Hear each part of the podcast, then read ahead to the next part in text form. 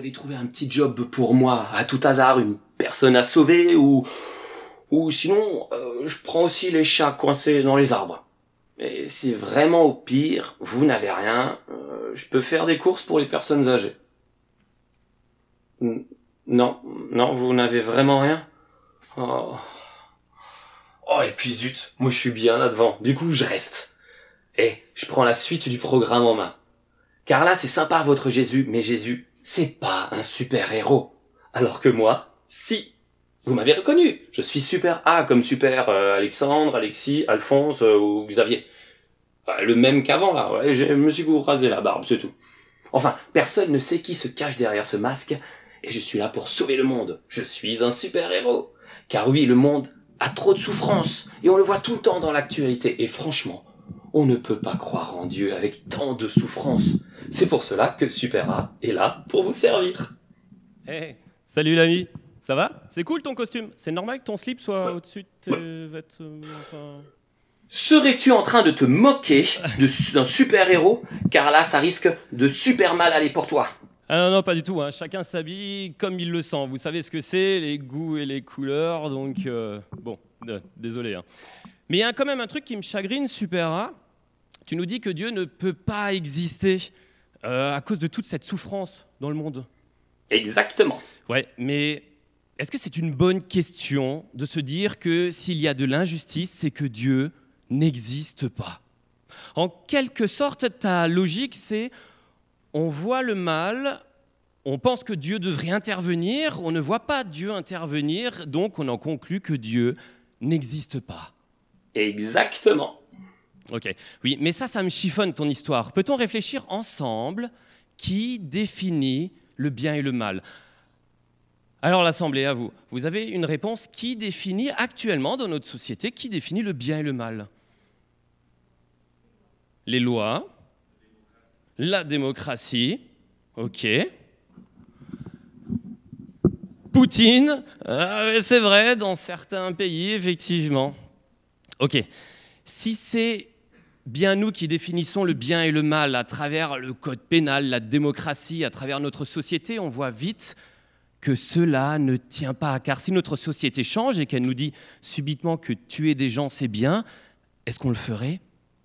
On sait à l'intérieur de nous que ce n'est pas bien de tuer des gens. Si effectivement il y a quelque chose en nous qui permet d'avoir un minimum de conscience entre le bien et le mal, cela veut aussi dire qu'il y a quelqu'un ou quelque chose qui nous souffle le bien. Vous savez, c'est comme dans les cartoons où on voit un ange sur l'épaule droite de la personne et le diable sur l'épaule gauche, et chacun lui conseille de soit de faire le bien, soit de faire le mal. Bon, souvent dans les cartoons, ils terminent par prendre le mal. Mais si nous disons que ce quelque chose qui nous souffle le bien n'existe pas, alors il n'y a pas vraiment de conscience du bien et du mal. Donc on peut dire que si nous pouvons définir quelque chose d'injuste, c'est une preuve qu'un Dieu, que quelque chose de supérieur existe et nous donne les bonnes réponses. Pour ceux qui prennent des notes, vous pouvez aller voir dans Romains 2, 14, 15, c'est dans la Bible. Bon, ok. Il y a peut-être un espèce de dieu. Moi, je penche plus pour une entité du style la nature, l'univers, parce que croire en un dieu, c'est compliqué. Et je serais forcé alors de te poser la question de pourquoi il n'intervient pas. Ah, ça, cette question, je te la réserve pour la fin. Mais plongeons-nous plutôt à la genèse du mal. D'où vient le mal?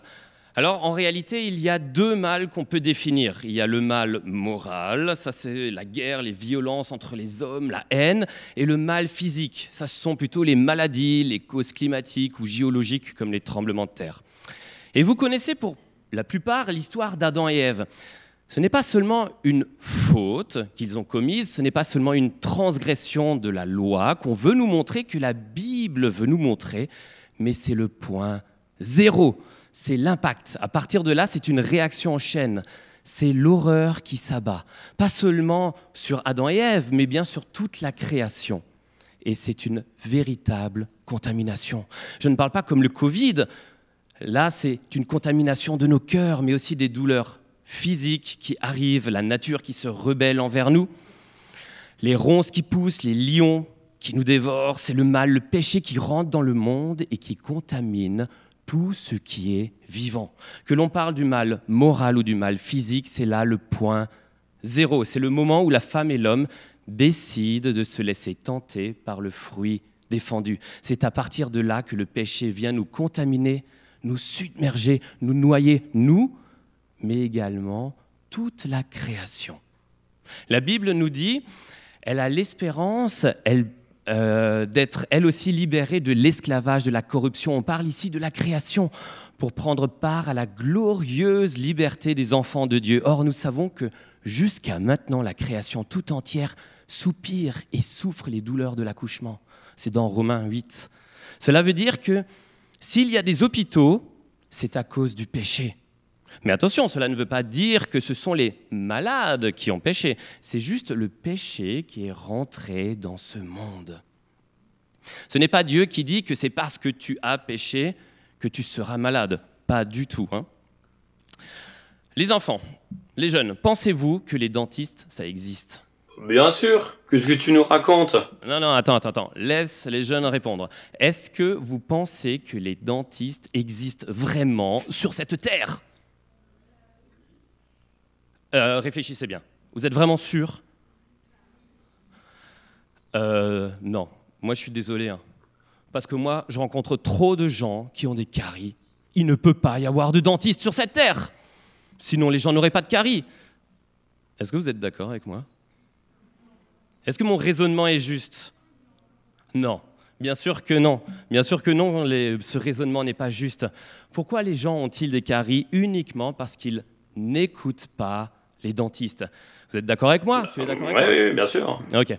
Alors, je reviens à ton affirmation du début. C'est exactement pareil avec le mal moral. C'est un mauvais argument de dire que Dieu n'existe pas parce qu'il y a le mal. Mais le mal est là uniquement parce que nous n'écoutons pas Dieu. Bon, peut-être que Dieu existe malgré le mal, mais c'est fortement possible qu'il soit parti en vacances. Et c'est pour cela que je suis là, pour sauver les gens des méchants. Ouais, bon, ça c'est bien, super A, mais il faut encore euh, savoir qui sont les gentils et les méchants. Euh, la Bible nous en parle dans Romains 1. Car depuis la création, les perfections invisibles de Dieu, sa puissance éternelle et sa divinité se voient dans ses œuvres quand on y réfléchit. Ils n'ont donc aucune excuse. Alors qu'ils connaissaient Dieu, ils ont refusé de lui rendre l'honneur que l'on doit à Dieu et de lui exprimer leur reconnaissance. Ils se sont égarés dans des raisonnements absurdes et leur pensée dépourvue d'intelligence s'est trouvée obscurcie. Ils se prétendent intelligents, mais ils sont devenus fous. Tu n'es pas en train de me traiter de fou là? Euh, Non, non, attends, attends. Ce verset veut simplement dire que juste avec la nature que nous voyons, nous devrions être en mesure de croire en l'existence de Dieu. On ne veut pas malheureusement de quelqu'un au-dessus de nous, et ça, depuis le commencement. Je reviens à l'histoire d'Adam et d'Ève. Il est marqué dans la Genèse. Alors le serpent dit à la femme, Vous ne mourrez point, mais Dieu sait que le jour où vous en mangerez, vos, dieux, vos yeux s'ouvriront et vous serez comme des dieux, connaissant le bien et le mal. La femme vit que l'arbre était bon à manger et agréable à la vue et qu'il était précieux pour ouvrir l'intelligence. Vous voyez? Depuis le commencement, l'homme veut être son propre Dieu. Et finalement, on rejette Dieu et on s'est convaincu nous-mêmes de certaines absurdités, comme, comme par exemple le fait qu'on veut démontrer que nous venons du hasard, qu'un Bing Bang puisse faire... Euh, euh, moi, par exemple. Et à force de s'éloigner comme ça de Dieu, nous finissons souvent par nous perdre. Je vous donne un exemple qui s'est passé en octobre 2021. C'est pas si tard que ça. Hein. Il y a le professeur Alan Walker, professeur de sociologie, justice pénale à l'université Dominion de Virginie, c'est aux États-Unis. Il suggérait qu'il n'était pas tout à fait immoral d'être attiré sexuellement par des mineurs. En quelque sorte, qu'être un pédophile modéré, c'est pas si grave que ça. Est-ce que cela vous choque? Hein?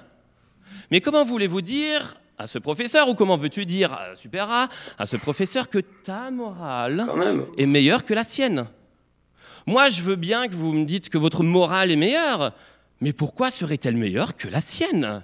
Oui, mais c'est quand même pas bien ce qu'il a dit. Oui, effectivement. Et il a été condamné pour cela. Bien sûr que cela, euh, nous savons que ce n'est pas bien, parce que nous avons quelque chose à l'intérieur de nous qui nous le dit. Pourquoi avons-nous du mal à discerner des fois les choses mauvaises? C'est uniquement parce que notre société s'éloigne de Dieu. Nous ne voulons plus de Dieu. Nous ne voulons plus de Dieu dans nos écoles, dans nos institutions et des fois même dans nos églises. Dieu nous dérange. Et voilà pourquoi nous pleurons. Voilà pourquoi des fois il y a des couples qui divorcent, parce que des fois il y a de la haine, des querelles, des guerres, des moqueries, des injustices. Bon, ok, nous savons d'où vient le mal. Mais alors pourquoi il n'intervient-il pas? Nous avons envie que Dieu juge les méchants. Mais là, nous avons un problème. C'est que nous avons fait notre morale et nous avons envie de dire à Dieu, tiens Dieu, prends mon code, prends ma morale, base-toi dessus pour juger les autres selon mes pensées. Mais le problème, c'est que tes pensées sont-elles vraiment bonnes? Notre morale, la tienne ou la mienne, est-elle meilleure que celle des autres? Attends, je te relis Romains 1. Ils se sont égarés dans des raisonnements absurdes et leur pensée dépourvue d'intelligence s'est trouvée obscurcie. Ils se prétendent intelligents, mais ils sont devenus fous. Du coup, on fait quoi? Zut J'ai pas pensé à ça avant de vouloir sauver le monde. Bon, du coup, si je résume, j'ai ma morale qui n'est pas aussi bonne que ça, ou du moins, elle est tachée de mauvaises choses que je crois bonnes. Hmm, difficile de vouloir sauver le monde quand je suis dans le brouillard. Comment je pourrais faire? Ah, j'ai trouvé. On n'a qu'à dire que je vais combattre uniquement les choses les plus cruelles. Je vais sauver le monde que sur les plus grands méchants, les trucs bien lourds. Je me concentre que sur le mal le plus absolu. Ouais, on aimerait aussi que Dieu ne juge que les plus grands péchés. Du coup, on fait quoi? On laisse de côté les petits péchés? Comme le fait de ne pas payer son billet de train, par exemple Ah non, quand même, ne faites pas ça. Ouais, je me disais bien. Ok, mais alors, on juge quoi comme le plus grand péché? Allez, l'assemblée à vous. Si Super A ou Dieu ne devait juger qu'un seul péché, le plus grand, le plus violent, le plus horrible qu'il y ait, lequel prenez-vous? Tu vas loin tout de suite. Ouais? Tuer. Mettre Dieu à la porte. Ouais. Encore quelque chose Quelqu'un? Non? Là, je m'attendais quand même à plus de réponses. Ok. Encore Poutine? Bon. Alors effectivement, qu'est-ce que c'est? Est-ce que c'est la guerre, un acte de barbarie, Dieu? Bon, ça tombe bien parce que la Bible nous parle du plus grand péché qui existe. Dans Matthieu 22, où nous parle du plus grand commandement à respecter. Tu aimeras le Seigneur ton Dieu, de tout ton cœur et de toute ta pensée et de toute ton âme. Voilà le plus grand commandement que Jésus nous donne. Cela veut dire qu'à l'inverse, si nous désobéissons, c'est aussi le plus grand péché que nous pouvons faire. Voulez-vous vraiment que Dieu juge le plus grand péché? Parce qu'alors j'ai comme un aveu à vous faire. Je suis super coupable. Je me suis aimé moi-même bien plus souvent que d'aimer Dieu. D'ailleurs, je suis tellement narcissique que je suis en train de me parler à moi-même. Je ne vois vraiment pas de quoi tu parles. Dans Romains 3.10, on nous dit, selon qu'il est écrit, il n'y a pas de juste, pas même un seul. Si Dieu devait juger le plus grand péché, il devrait nous détruire tous. Euh, même moi alors? Ouais. Mais alors pourquoi il ne le fait pas? La Bible nous dit que Dieu est patient. Mais alors pourquoi Dieu n'intervient pas sur les injustices, sur les maladies, toutes ces choses qu'on ne contrôle pas? Eh bien, je ne sais pas. Je ne sais pas, et pour moi, ce n'est pas un problème de ne pas savoir. Et j'aimerais vous expliquer pourquoi ce n'est pas un problème pour moi de ne pas savoir pourquoi Dieu fait telle ou telle chose ou ne les fait pas. Je vais vous prendre une boîte ici. Nous sommes, nous, des êtres limités. Nous sommes finis comme dans une boîte. En quelque sorte, notre connaissance, notre espace et notre temps restent à l'intérieur de cette boîte. Mais Dieu n'est pas limité, il est infini. Il est dans la boîte avec nous, mais aussi en dehors de la boîte. Le fait que je ne comprenne pas Dieu me rassure, car je sais que Dieu est vraiment Dieu. Car si je pouvais expliquer Dieu l'infini avec ma logique finie, c'est que Dieu ne serait pas Dieu. En quelque sorte, si j'arrive à expliquer tout Dieu Dieu, cela veut dire que Dieu n'est pas plus grand que ma boîte. Je ne vois que quelques pièces de ma vie, mais Dieu voit tout le puzzle. Il n'a pas de limite de temps, d'espace et de connaissance. C'est Ésaïe qui nous le dit au chapitre 55, car mes pensées ne sont pas vos pensées et mes voix ne sont pas vos voix, dit l'Éternel. Car autant les cieux sont élevés par-dessus la terre, autant mes voix sont élevées au-dessus de vos voix et mes pensées au-dessus de vos pensées. En quelque sorte, Dieu dit, je vois tout, alors que toi, tu es limité dans le temps, dans l'espace et la connaissance, tu es dans ta boîte. Mais du coup, c'est un peu frustrant. C'est quoi ce Dieu qui permet que je perde des êtres chers, que je traverse une maladie, que je souffre et qui me dise tu ne peux pas comprendre. Du coup, est-ce que ce Dieu est digne d'être cru et est-ce qu'on peut lui faire simplement confiance?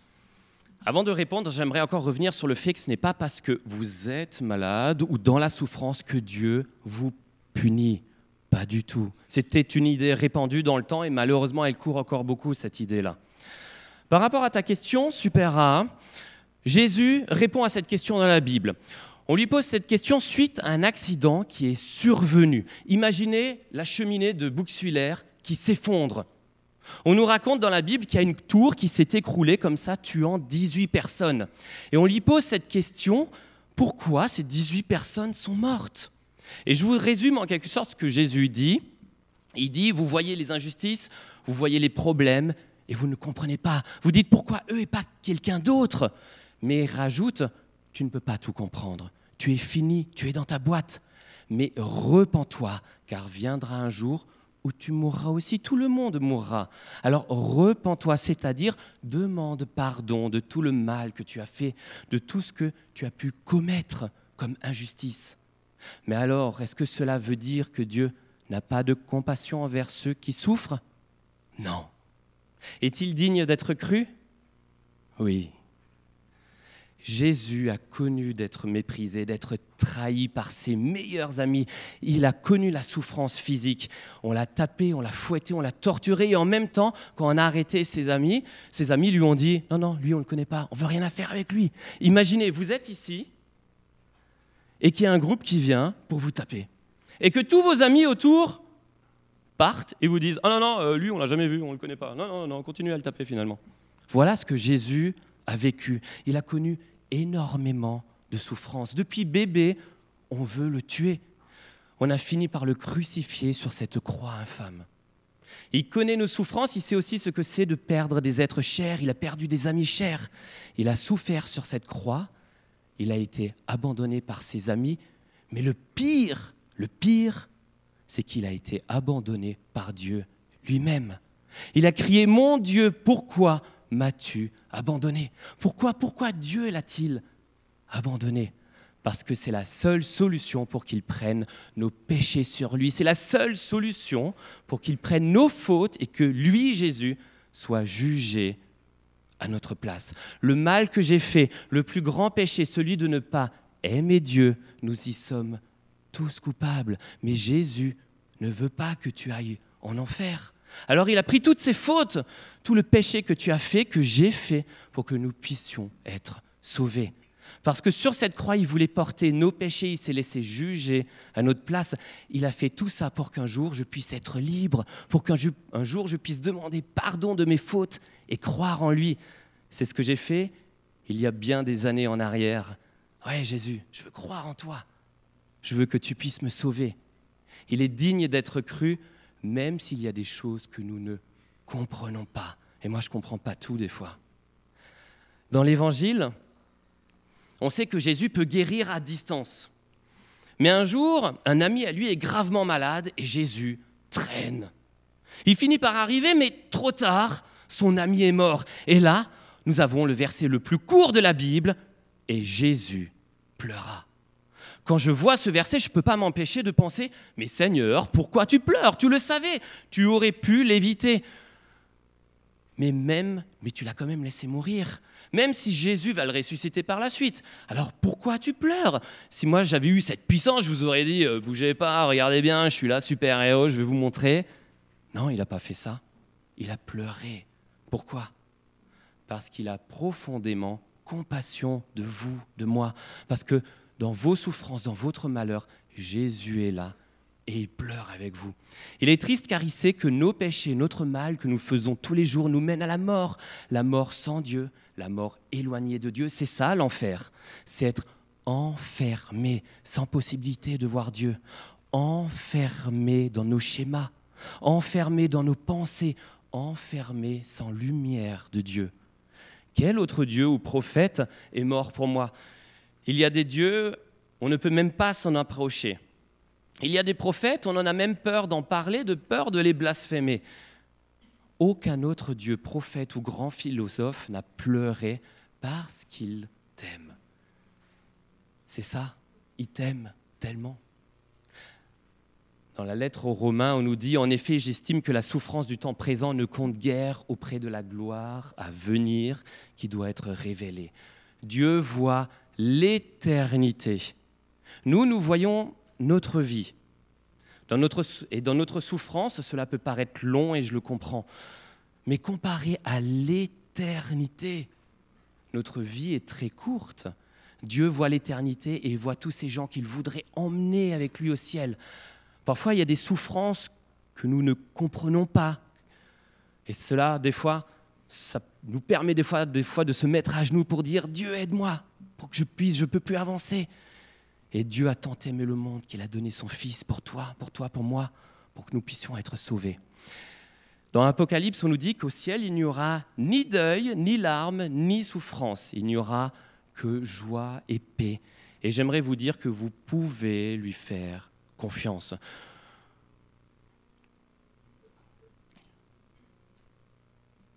Tout ce qui est sur cette terre sera effacé. Il n'y aura plus de haine, tout sera, tout aura disparu, il n'y aura que joie, sauf un homme. Il y aura toujours un homme dans le ciel qui portera des cicatrices, les souffrances, la haine qu'il a subie sur cette terre. Cet homme, c'est Jésus. Les marques de la croix resteront éternellement pour que ceux qui l'ont cru, ce soit un sujet de joie et de louange, d'adoration pour l'éternité. Mais pour ceux qui ne l'ont pas cru, qui n'ont pas accepté ou juste accepté comme un, grand prophète ou un grand philosophe, quelqu'un qui a fait du bien, ça va être la terreur. Imaginez ce moment où il va revenir, où vous verrez les marques dans ses mains. Mais, mais c'est l'homme, c'est l'homme qui est mort pour moi. Et c'est trop tard pour moi. Vous comprenez maintenant pourquoi Dieu est patient Parce que Dieu veut que personne ne périsse. Dieu veut que vous puissiez venir à lui à travers Jésus. Voilà pourquoi Dieu est patient. Jésus a encore les bras grands ouverts comme à la croix pour vous embrasser, pour vous prendre dans ses bras, pour vous consoler, pour vous donner la paix, vous dire, oui, viens, viens à moi et crois en moi.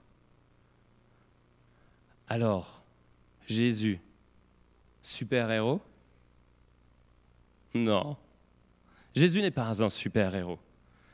Certes, il a donné sa vie pour l'humanité, pour nous. Certes, il a fait du bien aux hommes, bons comme méchants. Et certes, il a ouvert les portes du ciel pour que quiconque puisse, euh, y croire, enfin croire en Jésus, puisse y accéder.